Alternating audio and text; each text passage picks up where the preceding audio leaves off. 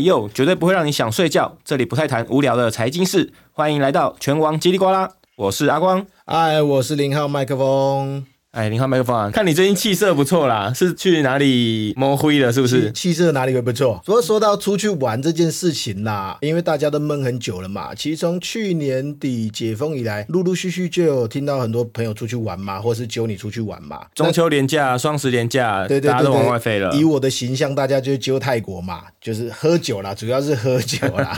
啊，你不是说要出去玩，带家人出去玩？什么时候？有，真的有。我在十一月的时候已经订好机票，准备要出去玩了。啊，说到要出去玩哈，这件事情，你出去玩你会换钱吧？还是你全部都刷卡？应该是会换钱吧？一部分刷卡，一部分换钱。但换钱的汇率，这我其实没有很了解啦。对啊，前几期我们有讲到出国玩怎么玩比较划算嘛，还有之前有一集我们有讲到信用卡怎么使用好嘛，比较方便嘛。其实换外币哈，它也是一个可以省钱的点。换外币不是就是去银行换钱吗？不是，就是有时候还是有一些智商的差异哈。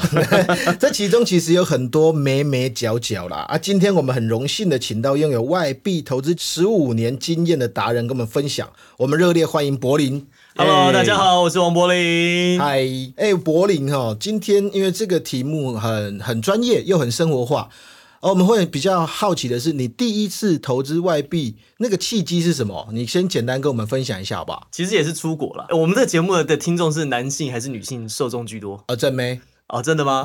限定限定限定，那那那就不能讲。我想说，男生男生按是播不出来的。哦，我刚刚想说，两位讲说这出国去了，去泰国。我想说，大家最近不是比较流行去去日本或者去去越南吗？呃，泰国还是很夯啊，还很夯，妹子都跑泰国。哦，我个人第一次换，我是在零二零零六年的时候换的。呃，那时候你是还在读书？我我那工作了，工作了。我那时候已经退伍，退伍工作一一小阵子，然后要出国念书，所以那时候家里给了我一笔钱，大概三百万台币左右。然后那时候我就去银行换。然后当时呢，其实那时候年纪比较小，而且那时候早期资讯比较没有那么开放。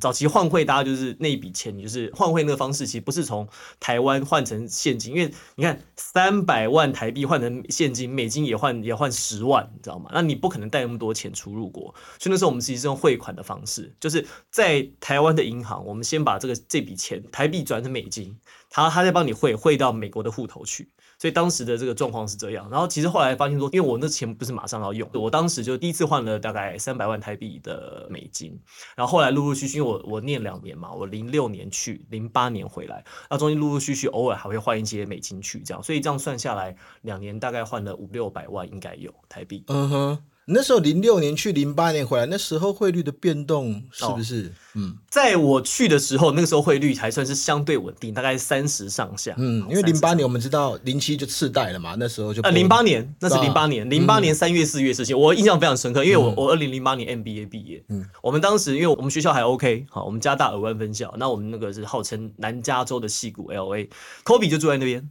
科比在那个城市里面，然后那个我们那个城市呢，它其实有两个产业，一个就是现在很流行的 AI，那个时候其实，在我们那是南加州戏谷啊，还有一个是生技，这两个产业是我们那边是最多的。然后呢，我们那时候很多同学毕业之后，其实讲说啊，要大展身手啊，大展长才，要去银行工作，就雷曼兄弟次贷风暴，当年我们毕业同学几乎没有人在一毕业当下就找到工作。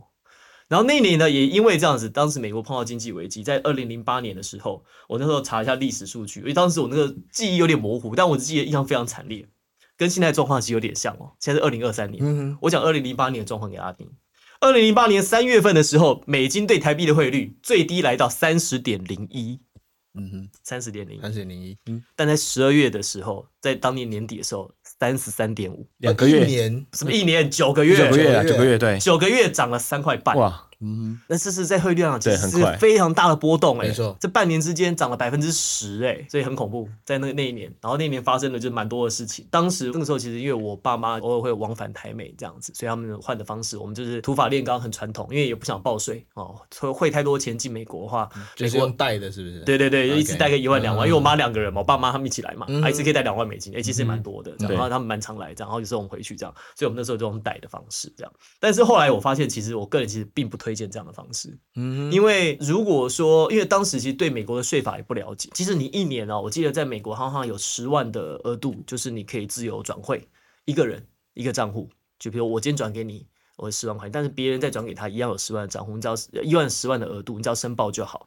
所以其实用这样的方式，第一个你可以避掉一些换汇率的汇差。那个其实换现钞是最贵的。嗯哼，如果说你你要集齐，然后你要现钞的话，其实你那个在银行的汇率其实最不漂亮的。所以其实比较好的做法，后来发现其实应该是你在台湾，就是把你那个钱从你的台币账户转美金账户，然后再汇出去。其实那个汇率其实长期下来其实差蛮多的。差很多，因为银行换现钞的时候呢，通常都有水钱嘛，对啊，买入卖出的汇率。我跟你讲，早期还我们在零八年还有去去银楼换的，你知道吗？哦，那时候还有会跑去换，还有那时候还有人在做这个东西哦。银楼换的话，它的汇率就比银行甜一点点，然后不用水钱。嗯嗯嗯，因为他们那个是因为他们毕竟手上有大量的现钞，因为他买金子推要囤很多，因为因为金价一定是美金计价嘛，谁给你台币计价，所以他们随时随地准备了很多的美金在手上。嗯那所以说在汇率有波动的时候，他们就会套利。OK，对对对对。但是其实对一般想换汇的人来讲，其实也比较划算嘛。因为银行相对还是比较贵，可是其实我后来发现这个其实有风险的。嗯哼，你说假钞或者不不不，银楼不会有假钞，银楼不会有假钞，银楼不会假。所以的风险是说，银楼的这个汇率它的波动性其实是比银行来的大。你会觉得哎，有时候它都比银行便宜，可是后来我们发换了几次，发现其实有时候其实它比银行贵，因为它的资讯接受程度比较慢。比如某一天如果汇率崩跌的话，或者崩涨的话，它在调整的那个速度来讲，不会比银行来的快。哎，运气运气就对了，如果去银楼换就运气运气。所以后来我们就觉得，而且银楼它也不会给你换真的太大量，而且它一一出来就是一定是一大笔钱。其实我觉得几十万美金在身上走，我觉得很危险，也是蛮恐怖的。对啊，所以后来我我就就是叫我我我爸妈不要这样做。嗯嗯嗯，对对对。我有一个好奇的问题哦，就是你换汇经验这么丰富，因为这个银行都会抽水钱，然后好像说。也有收过手续费这种事情吗？对啊，一定会的。对啊，对啊，那个一百块钱手续费，他这样，他是他是他是不管多少钱，嗯，就收你一百块。嗯，你你美金换一块钱，他也收你一百块。嗯，你换一万块、两万块，他也是收你一百块。哦，就是它是固定收的，它这个是它这是固定的，所以如果你换小额的，然后太频繁的，这其实是很不划算的。它就是摩擦成本啊。对对对。那可是如果说你是银行的 VIP 客户的话，有的时候它会免收。最近这几年每个银行都有了，可是早期只有这种私人银行。你说去我们早期都去台银换嘛，台银哪有这种东西？可是早期如果你是去那种呃私人银行，就中信啊、台新，他们会有那种就是 VIP 客户，如果你存款量在那边买投资产品的话，他给你汇率会比较好。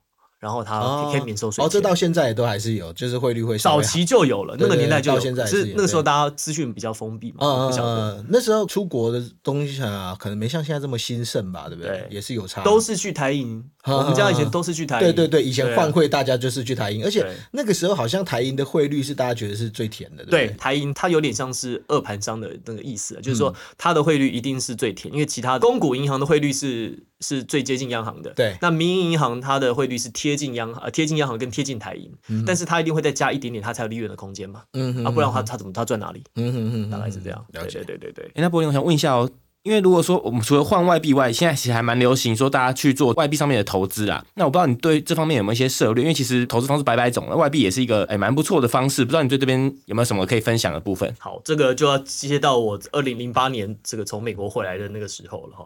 我我其实我投资外币的方式比较特别，因为我们家其实在九零年代就移民到到美国去，外公外婆啊，然后我弟他们这样，我个人是没有哈，所以我那时候我我从美国回来的时候，因为剩下一点钱，大概八九千块美金，嗯，换算台币大概二三十万，其实说真的也没有真的很多，然后呢，当时就想说，因为三不时可能还是偶尔会到美国去这样。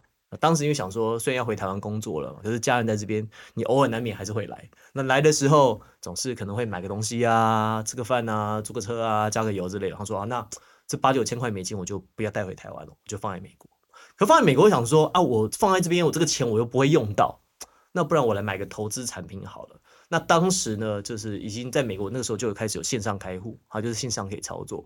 所以那个时候呢，我就在美国当地的，就是我们家配合的，就是我外公外婆，外公都在那个券商买卖，我也在那边开户，这样。Charles Schwab 叫嘉信，嗯哼，嘉信这样子。那个时候呢，我还特别去看了一下我我那个账户的历史数据调起来，在二零零八年的时候呢，是有什么样的购买力呢？二零零八年的时候，大家猜猜看。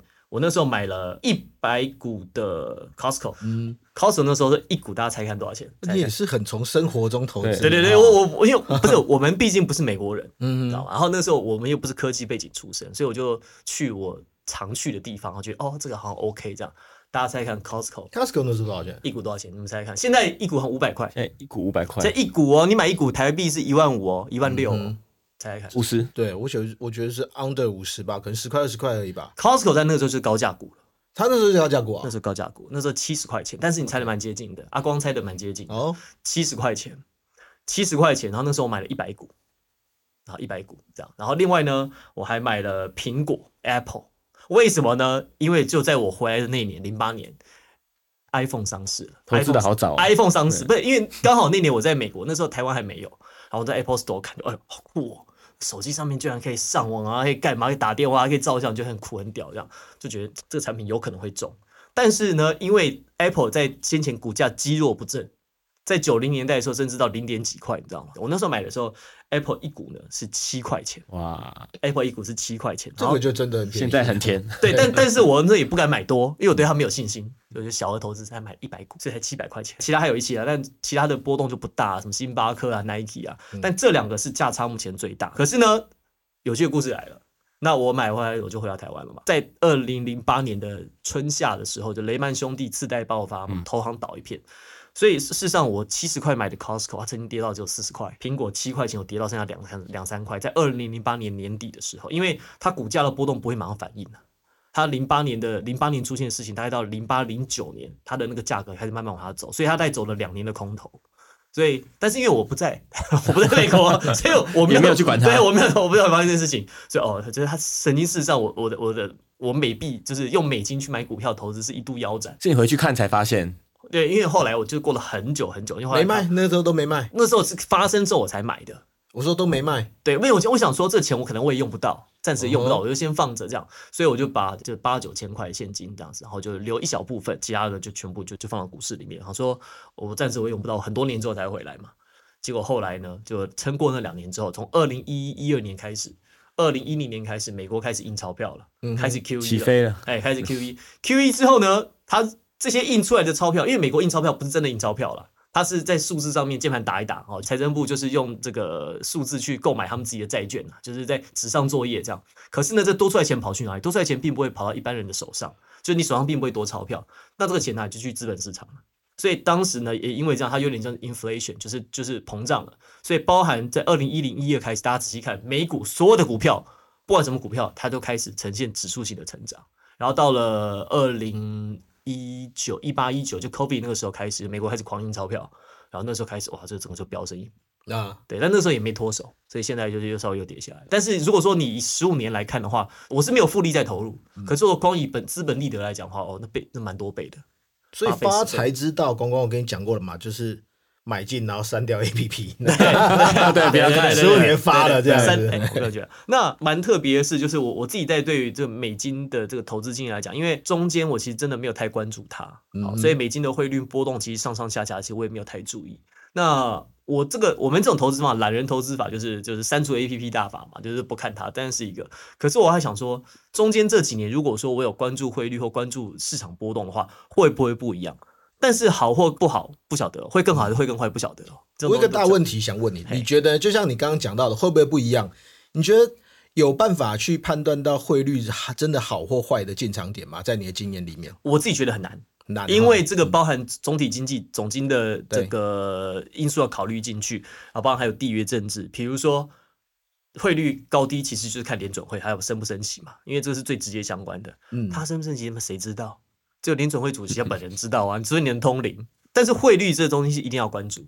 嗯台股基本上跌跟涨，其实都跟汇率有关系。你仔细看历史上，只要美金对台币汇率低于百分之呃低于一比三十或一比二八以下，台股都是涨的。但是美金的汇率只要是一超过三二三三，台股通通都跌。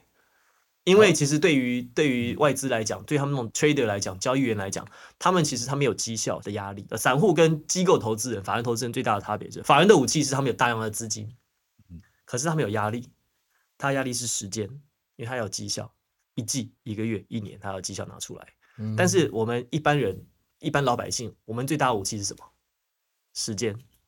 我们没有绩效的压力，我们我们有时间可以熬。那法人的话没办法啊，因为机构投资者他必须他他每一季有绩效检视，所以只要美金汇率有大幅波动的时候，我只要把台股卖掉，钱汇出，我的报酬就是正的。嗯，easy money，就是这是是现赚的东西，尤其台美现在利差那么大，所以我觉得汇率这件事情就是一定要关注，就是说，因为毕竟台湾这个股票市场或台湾的投资市场整体金融市场是浅跌市场，我们其实还是很大幅度的，我们是看着美元的波动，特别是美国的经济情势在走。所以我觉得这个就是大家一定要关注，特别是如果你有 你有投资台湾股市的话，或者是亚洲股市的话，美金对于亚币的汇率相关的汇率一定要非常关注。嗯哼，那你刚刚讲到很多都是美元的部分哦，那呃，你现在最主要的部位都是在美元里面吗？还是有在其他的货币？最主要，也我也不能说投资美元了，因为我其实我本我的账户是在美国，所以我在美国做买卖，我比较我后来就比较少把台湾的钱就是拿到美国去，然后换成美币这样。但我最近就是有买一些日，买日币，为什么？你跟大家一样都要出去玩的，我想去泡泡洗啊，那泰国啊，不不，泰国是喝酒而已，不要不要不要乱讲，开玩笑，开玩笑，有有家有有家庭对，有家庭的不要乱讲，开个玩笑对，做个效果的，没有了，因为其实很多原因啦，因因为就是我们确实就是有想说去日本玩这样子，哦就是本身就是会用得到的，啊，这是第一个。那第二个是呢，因为日币它其实历史低点来讲，其实已经蛮接近，就是。呃，我们常常讲嘛，股市投资不看十年线、二十年线嘛，那几乎是已经接近这三十年来的最低，从九零年代开始最低的这个兑换的汇率了嘛。因为在就在我们录音的前一两天，日币刚破一百五，对，美金日币刚破一百五，哎，然后大家都很担心啊，日本央行要开始干预了。对对对，据说有干预，嗯据说有干预，但是我觉得也合理。但是就算是锁在一百一比一百五，其实也很甜。我记得在当年在日币强势的时候，早期去日本的时候，我还换过哦，台币跟日本一比呃点四，点三点三点三三左右，就是哦那时候你去看日币的价格就除三。对，啊，现在因为是零点二出头嘛，等于是除五，对，差超多。呃，十十多年前吧，十多年前。我朋友去有换到点四的，他说那时候吃个面都非常贵，很痛苦啊。然后任何东西你其实不敢买。对。对，那其实我们现在很难想象嘛，现在是 under 点二二的时代，那个对东西那个价差几乎就是一倍的价差了。对。对，所以我自己的这设定就是点二二的时候我，我有买一些些，但不多不多，就是自己我们就出国旅行可以用，然后点呃现在是点二一嘛，二一左右的时候，21如果多就点二一的时候，我会再买一些，然后点二零的时候我会再买一些，这样子，反正就是分批陆续买分批，对但是不会一次很大量的金额。那这个主要就是说我我买的这个我我自己的方式是这样子、啊，比如说以亚币以日币来讲的话，我就是买我将来有可能会用到的的的数量跟金额，我不会比如买个一一两百万啊几千万这样子，就是比如几万几万这样买，这样用得到的。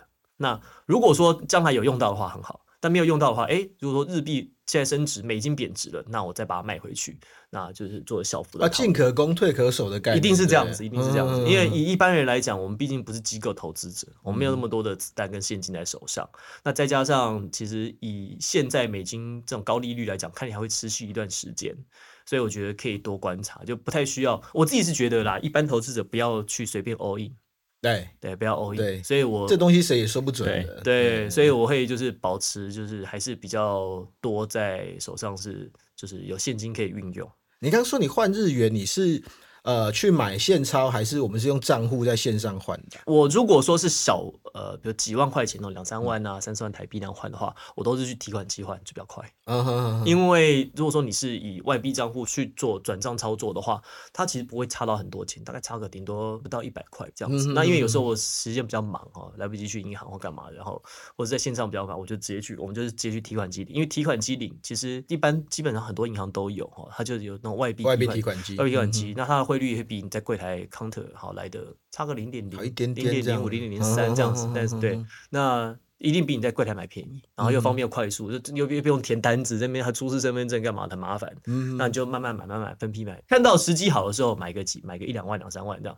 长久下来就是以没有压力的方法对对对对对对积少成多。就如果你要去日，如果你要去日本玩的时候，你也不用另外想用用得到。对对对。那如果没有要用的时候放着也对，没有。哎，如果说哎哪一天日币嗯。涨回来，突然没有注意到一一比零点三，那我就全部卖掉。赚烂，对，全部 全部卖掉再说嘛，对不对又赚烂去日本再刷卡就好了嘛，对不对？所以我觉得这样的方式会比较健康。嗯，还是我想说飙到点三，大家应该又不去日哎，本，不去日本，对 对对，你知道，反正也我也不钱换回来之后对，只好在泰国了。对，那更好。刚刚听你讲这样子，不管是美元或是美股或是日币，听起来你都是蛮轻松写意的哈。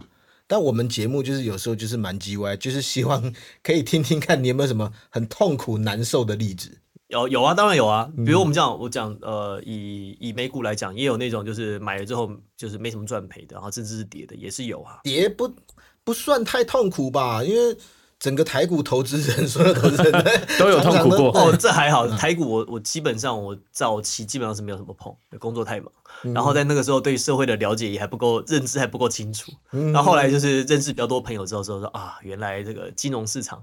跟资本市场是这样操作，才慢慢理解这个社会运作的方式。嗯，对。而且你长期的，比如说你有美元在手上，对，就像你说，你都没有去关注到。可是你后来回溯去看，你会发现那个汇率其实在一个大的风险出现的时候，它其实在一个很大的区间里面跳跃。对，没错，这跟一个统计学一样。那你有没有遇过一些什么原因，还是说你急着用钱干嘛？你必须损出的？你有啊，有吃到这种亏的？有啊，当然有啊，肯定有啊。就去年就是在这去年这年底，就二零零二年，就是去年十月十月的时候。那时候就急需用钱哦。那时候刚好也是行情这一波行情最糟糕的时候，对对。但我没我没挺过去，嗯，我就只好就刚好要用钱，刚好用钱，因为那时候刚结婚。这样子，然后需要装潢一些东西啊，买需要用比较大量的的的的金额这样子，嗯，那就就就损出这样，损出只好损出，但是那一波的那一波是损出，可是如果你长期来看的话，其实其实也没有真的赔到那么多啊，而且其实这种，因为你你你长时间都是用一个比较有余裕的方式在拉长时间投资，对遇到损出的情况应该是比较少的啦，相对来讲，我我只能就是那个时候，比如卖相对跌的比较少的东西，嗯嗯，然后把就是亏损比较多的东西看，哎，有机会摊平。那就真的没机会的话，那那就停损这样子。但我通常我比较少去持有比较投机的东西。嗯嗯，像我我最多的部位就银行股。银行股、金融股是最多，就是真的是啊，比较奉行纯股那一套法则的，也不是，是因为我真的没时间去每天去关注它啊。你希望你的你持有的东西能够风险轻松一点，对。而且从我投资就是不能投资美金，就投资美股，就是用美金去去做投资这件事情哦，就是得到心得就是说，这个市场波动太大的时候，有时候我们的人的反应会太过激烈。啊，虽然说我们已经很理性了，但是你有时候觉得啊，跌这么多怎么办？什么之类的。通常大家那时候都是扛不住啊。对啊，因为手上已经有一些部位，然后套的很深的时候，通常扛不住。所以，所以我所以你看哦，我在二零去年的十月，就差不多去年的这个时候，我就损出了一些这样子，然后就赔了大概，就那一波那那一波两，大概赔了大概八十一百万，应该有。就那个时候如果不要结婚的话，不能这样算对对嘛？那没办法嘛，对，叫你太太来听，那没办法，对对对，那没办法。那你看我做。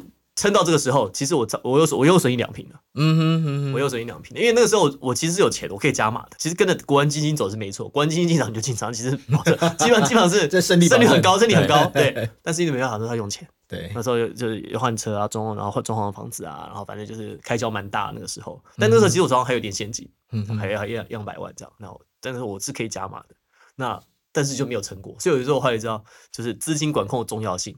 哦，这倒是，就像你在投资啊，不要说投资，就是你持有美元、持有日元的时候，我觉得你最厉害的一点，应该就是资金管控做得很好，在那个没有压力的情况下去去做这件事情，因为你比较不会做出错误的判断。嗯哼。而且你你会你你很清楚说汇率这东西其实不一定谁说的准谁说的算的，你就把时间拉长，把部位压小这样子。哎，这这讲到说呃，刚刚讲到你要出去玩，讲到你的投资经验，然后讲到有外币保单这种的。那如果一般呢，比如说刚出社会年轻人，像我跟阿光这么年轻的话，那如果要也想要学习你做一些外币的投资，或是说不管是不是投资，就是否以后用啊，我们可能出去玩这样子，你觉得你有什么给我们什么建议？先从小额开始啦，投资外币的方式，大家可能觉得很简单哦，就是换美金。嗯，可是事实上，其实你换美金，你那个钱是拿现金拿在手上，你可以运用的弹性跟灵活性太低了。所以我反而建建议是可以，就是去小额买一些以美金计价的产品，嗯，例如说像是什么，比比如像外币保单，对之类的，或者是现在大家很流行外币账户嘛，不是说什么现在这外币账户是保存就四点五趴什么之类的，很多大之类的也可以，或者是你可以在现在台湾也可以买美股啊。我自己的经验法则是这样啊，包含我就是我以前在二三十年前念商学院的时候，就是在美国念毕业的时候，当时学到东西是现在这十年渐渐领悟到，这样。就是说。为什么其实关注汇率很重要？而且为什么其实持有美金是一件很重要的事情？是因为因为美国是把全世界当做它的提款机。这倒是，你要因因为任何任何投资，不论是汇率或者是股票，对，只要是有人赚钱，就一定有人赔钱。嗯，那你想想看，那我们这些赔了钱，台湾这些我们这些韭菜被割之后，这些钱去哪里了？有没有想过？这些钱其实就到美国本土。他把台湾的钱卖掉之后，他把钱汇回美国，所以他他把钱就带到美国去，所以美国等于是把全世界当做他的他的农场在收割。所以那我的信念是这样，就打不过他，那就加入他，你知道吗？就打不过他就加入他，因为因为美金毕竟它在全世界，它很多东西它是就是用这个东西来计价。那美美金这货币霸主的地位，我觉得短时间之内看起来十年二十年是不太容易被动摇。嗯哼，那与其这样的话，如果你要把你的资产就做一个平衡的配置，就减少你的波动的话，我觉得其实持有美金是一件很重要的事情。嗯，哎，今天听了柏林分享这么多呃，美美嘎嘎，还有心态，还有观念哦。最后，我想请你啊、可以说提醒我们这些，比如说想要透过外币增加自己资产多元化的听众朋友啊，你你觉得投资外币有哪些呃细节，或是哪些规范我们需要注意到的？好，我觉得最特别的事情哦，是大家讲投资要停损停利，嗯哼，但是我觉得其实做外币这件事情，我自己是没有给自己有停损停利的这个原则在上面。哦，就像你刚刚讲的，你用时间去对去换，我、嗯。因为你投资外币，你一定投资一个比较强势的货币嘛，你不会投资个新巴威币嘛，对不对？不可能嘛，或者是大部分就是日币、美金、欧元，通常通常嗯，早期还有英镑，现在英镑也很少了，对，因为英镑脱之后，现在好像大家就是有有点就是持有的意愿下降了，对对对，因为它流通性低了嘛，嗯。对吧？就是流通性多重要，所以我自己觉得说，因为我们如果投资外币，它一定是投资强势货币、强势币种。那早期有投资人民币的，这样好。那你投资强势币种代表什么？因为它本来就是一个强势货币，所以它凭空消失可能性低。那当很多人持有时候，市场机制会去一个，就是这个根据那个就是市场机制会决定一切嘛，就是它一定会回到一个它应该有的价值。所以当很多人持有这个币种的时候，它的波动幅度不可能太大。所以你这样，美金的波动幅度最多，你看这个台币就差不多百分之十二十，它不可能一下之间突然腰斩嘛。那么多美金怎么可能说一比十五或者一比四十八十？不可能嘛，短期内不可能出现。所以强势货币它就有好处，就是说它的波动性低。那波动性低的话，对于我们来讲，一般人你没办法去预测，我们这种小老百姓，他办法去改变世界，不可能。你能够控制就是你自己的资金的部位跟水位。当价格历史相对低点的时候，你就买一些；再低的时候再买一些，买就是一路买买买买买买，本多终胜嘛。对，这倒是但是但是我们的本不一定要设到很大啊。嗯对，你看那种投资机构，他可能一次下去就是几几十万、几千万、几百万。嗯嗯，哎，你一万、两万、几千块钱也可以啊。重点就是不能一次说哈嘛，不要一次说哈，嗯不要一次说哈，因为这永远没有人看得准。那当如果说现在这个汇汇率开始对这个台币比较比较友善、比较强势，我们就慢慢脱手，慢慢脱手，脱手一点点，但还还还是可以保留一定的部位，你不用一次全部脱手。那中间就是赚这小额的利差，但是当你的本金够大的时候，你你说你一百万当中，你可以获利百分之二，获利两万。那一千万的时候，你就可以获利百分之二，那就是二十万。但是如果你有五千万的时候，你就可以获就可以获利到一百万。所以就是你要慢慢慢慢去把你的本金用这样的方式去把它去扩大。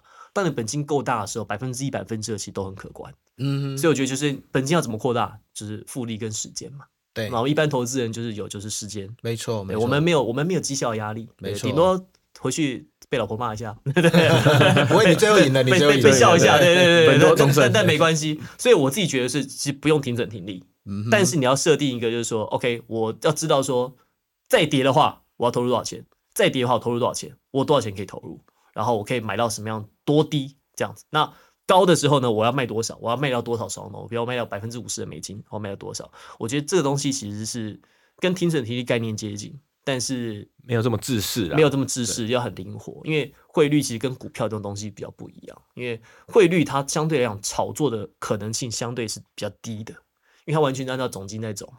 然后包含美国联准会的一些他们他们的做法跟政策，其实都是有关系的。那股票其实人为操作的痕迹就很明显，全世界都一样。所以股票的话，我自己是认为我自己是会停损利，但外币不会。那第二个，我觉得就是说，你基本上呢，就跟我买股票一样。啊，我我只去，我只买我听过的公司，我去过，我去消费过的地方。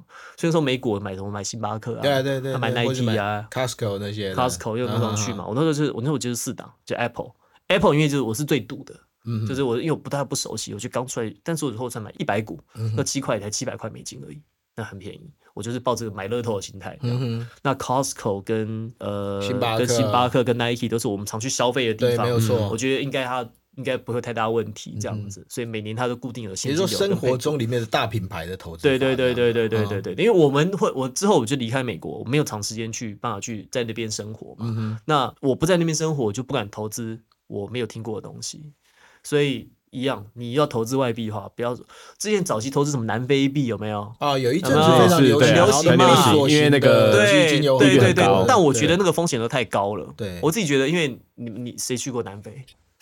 很少人嘛，那南非招聘状况怎么样，你不是那么了解。与其这样，你不如投资人民币，你至少你距距离那边接近比较距离比较近，你还可以接受那边的资讯。嗯所以我们台湾接受资讯最多是哪里？就是日本、中国大陆，对还有美国。对不论你要做多或做空，我觉得以这三个地方为主，对会比较安全。，南非币之前那一阵子还有澳币哦，有一阵子也很多流行啊澳币那那个汇率拉开到很大的时候，还有什么巴西币，你啊记不记得？那拉开到很大都赔烂了。对啊，那赚的时候也其实是赚得很快，是是是是可是是赔的时候跌下来，你根本来不及跑，对你根本来不及跑。对对，而且那个那个也不好去，那个流动性就是在台湾在很麻烦在汇率啊投资里面，对是比较而且它麻烦的。内扣费用超级高。对对对对对，那为什么我说，比如像日币、呃美金跟欧元其实比较少了，台湾、哦美金、日币跟人民币比较好操作，是因为因为很多选择，嗯几乎每个券商、每个银行它都有这些产品，对所以你就可以去比较。对，你不会说啊，我只能在一家买。那当大家都有的时候呢，因为他们要抢客户，所以他们的成本会下修。对，所以你持户的成本、内扣的成本其实是你可以用相对便宜的价格。投资人好的条件。对对对对，嗯那你你才有比较的机会嘛。嗯嗯那所以我觉得就是去你熟悉的市场，然后我刚刚讲嘛，就是你要控制你的资金的比例。那第三个就是说，你买这个东西哈，就是不要有心理压力。嗯嗯但是你可以做适当的资产配置，但不用心理压力。比如说，当你资产只有一百万台币的时候，你不要拿八十万去买美金。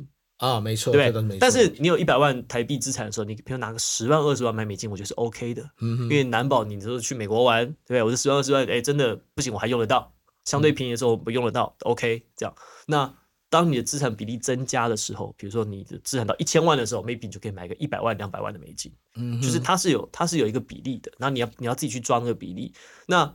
比例高或低，这是你自己看你自己的生活的习惯，你你生活的情境、你的工作，这这个没有人帮你决定。但我觉得就是要自己去设定这个目标在。嗯，这样也是比较多元、比较分散的资产组合啦。对啊，所以所以我、所以我看我最近我就都没有买美金。哦，我就是最近已经新台币贬的比较厉害的时候对，啊，而且我反正我就是在美国的那账户里面，就是就慢慢放着嘛，看它会怎么样嘛。对 OK，对，那那我就是走向财富自由之路。也没有了，就是去 就去美国玩可以不用换美金这样子。嗯哼哼哼，对啊，但是你说要在那边买房子还是有困难。嗯所，以像我像资产配置来讲，像我我在台湾我就不会买房子，你觉得台湾房价太高？也不是，因为我就是呃，我就要平衡我的资产配置啊。哦，所以我接下来我要买房子，我就去美国买。嗯哼，对，就是这样。美国现在房贷利率高到不行。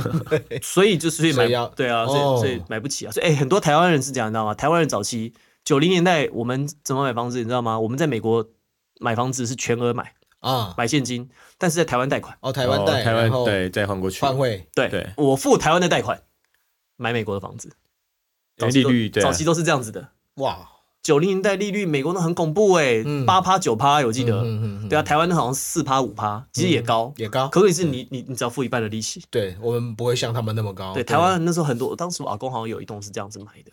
然后我知道我们有些亲戚啊，干嘛的，很多那时候人都是这样哎、对啊，就是你看，就利差就是这样子。啊哈，对啊，我觉得我再补充一下哈，嗯我觉得投资外币还有一个好处，嗯，就当你投资外币之后，你对总金会比较了解，哦，你会保持对这个东西的敏感度的意对思吗？，然后嗯你你其实从那个东西，你才可以回推到，比如说台湾本土或者是亚洲的投资状态，因为其实投资就是一个资讯的战争，嗯哼，投资就是比谁的资讯多，谁对资讯的了解度、跟分析度、跟敏感度高。嗯哼，但是当你就比如你是投资台股的话，啊台股基金、亚洲基金的时候，你你其实你不了解，有时候你不知道哎为什么涨。好懂你的意思，啊为说什么容易见树不见林的概念。对对对，但是当你投资外嗯币，你譬如你投资多一点，比如美金你投资一点，欧元你投资一点，好人民币你有一点，好日币有一点的时候，因为你有的时候你就会在乎，你会对这些市场的脉动会比较注意然后你的嗯。你的盘感就会比较好，哦所以这个其实是额外的帮助。哦，这也是一个很好的 idea 哎。我其实我我很多投资的一些想法干嘛，其实都是因为当时我那个时候在美国回来的时候，我就把那笔钱放在美国买了，就是用美金计价去买了美股。嗯哼，我就说那时候在台湾投资美股，可能还不一定有这样的感觉。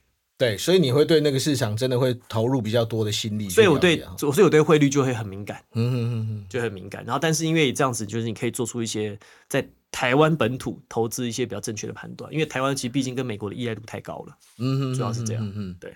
好，所以今天大家应该是收获满满嘛？那收获满满，你以为我现在要做 ending 了吗？还没，我们现在要置入呃温馨的干爹时间，请阿光。现在啊，我们揪朋友一起报名这个拳王来填邀请码，可以直接拿 Line Points。这么小资的优惠，一定不能错过啊！至于要怎么报名，大家可以自己看我们的备注栏。OK，所以今天整体听下来，我们知道投资外币不仅你可以在旅游上面省钱，你还可以啊多元化你的资产，很多好处啊！一次拥有，兼柏林都有跟我们分享。